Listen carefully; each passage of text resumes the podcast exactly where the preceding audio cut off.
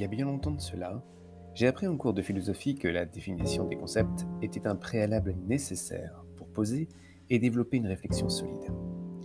Et si nous repartions de cette étape fondamentale pour éviter de faire de la culture numérique un funeste huitième passager? Si par tout hasard le numérique s'impose comme sujet de conversation lors d'un repas dominical, nous pouvons parier sans trop de risque que très vite vos interlocuteurs parleront des usages, avec comme corollaire leur développement, mais aussi de l'intégration du dit Or, ces mots et expressions sont autant le reflet de carences philosophiques que d'une conception plutôt inquiétante de ce fameux numérique. Et ce ne sont pas les résultats des requêtes Google qui pourront nous rassurer. Par exemple, usage du numérique nous donne 20 300 000 résultats, intégration du numérique 40 100 000 et culture numérique 4 750 000.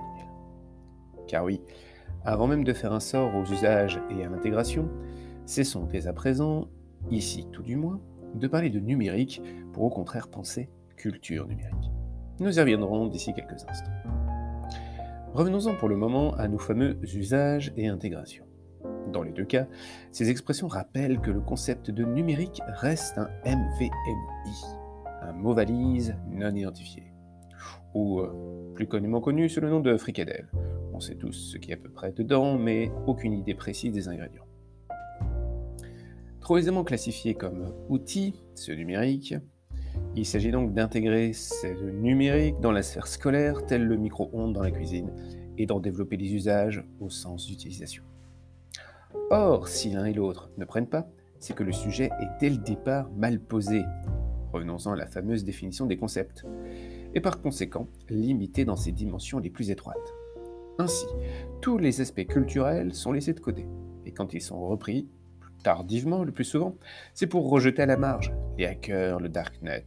Vous savez, toutes ces illustrations d'un type avec une capuche dans l'obscurité et cet écran bleu qui éblouit cette ombre. L'emploi de ce terme est donc hautement symbolique, je parle bien du mot usage. Nous sommes bien dans une dimension utilitaire. Faire usage, c'est se servir de quelque chose, notamment pour sa consommation, ses besoins personnels. D'autre part, les usages sont fortement normés. Certains sont recommandés, autorisés, tandis que d'autres sont fortement rejetés, voire interdits.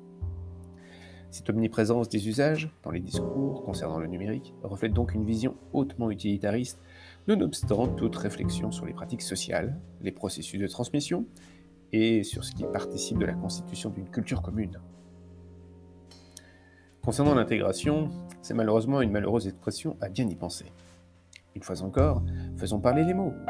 Intégrer, c'est inclure quelque chose dans un ensemble. Ce mot d'intégration est d'ailleurs fortement mobilisé sur un tout autre sujet, l'intégration des étrangers. Il s'agit donc d'inclure un élément autre, l'étranger, dans son quotidien, dans son chez-soi. Le processus est unidirectionnel, mais aussi coercitif. C'est à l'autre de se plier aux normes de l'ensemble sous peine de rejet. Dès lors, à considérer cette utilisation de l'intégration du numérique, cette utilisation du terme d'usage, les appels à l'intégration numérique, il devient évident que cette culture numérique est de fait considérée comme étrangère. Chercher à l'intégrer reviendrait donc à en borner les frontières et, pas commodité, à la réduire au statut d'outil dont on peut se servir pour ses besoins primaires. En somme, en faire l'esclave des différentes injonctions. On peut donc euh, littéralement penser que la culture numérique est un xénomorphe. À réduire la culture numérique à un outil ou à un ensemble d'outils, nous faisons de la culture numérique un véritable alien à bord de notre sulaco sociétal. Polymorphe, cette culture inquiète. Ses créateurs sont en chacun de nous, mais le discours ambiant préfère fantasmer les ingénieurs. Maîtrisons le code pour contrôler cette culture réduite à une série d'instructions, il est urgent de la maîtriser pour éviter que ce monstre ne fasse éclater la cage thoracique de notre vieille vision scolaire, avec des disciplines compartimentées, l'enseignant en face des élèves, une organisation des lieux et du temps d'apprentissage complètement figé. Fixons les normes et imposons les contrôles aux frontières pour que cet autre ne pervertisse notre culture. Et n'oublions pas de faire peur en soulignant la perversité de ce parasite capable d'infester le corps civique qui se développe dans l'ombre Nulle question ici d'Isrex, mais bien d'œufs au contenu dévastateur. Alors certes, je joue ici de références culturelles que certains qualifieront de geek, mais il faut mettre les points sur les i de l'Internet. Il convient de parler de culture numérique et non de numérique au singulier. Une culture est un ensemble de pratiques, de valeurs, de représentations du monde qui se transmettent et évoluent au fil des brassages de populations et d'autres cultures. Le numérique est bien plus qu'un corpus d'outils. Le numérique est bien davantage qu'un fait culturel. Il s'agit d'une culture, avec ses rites, ses pratiques, ses langues, ses lieux, son panthéon et ses émanations et artefacts, notamment artistiques.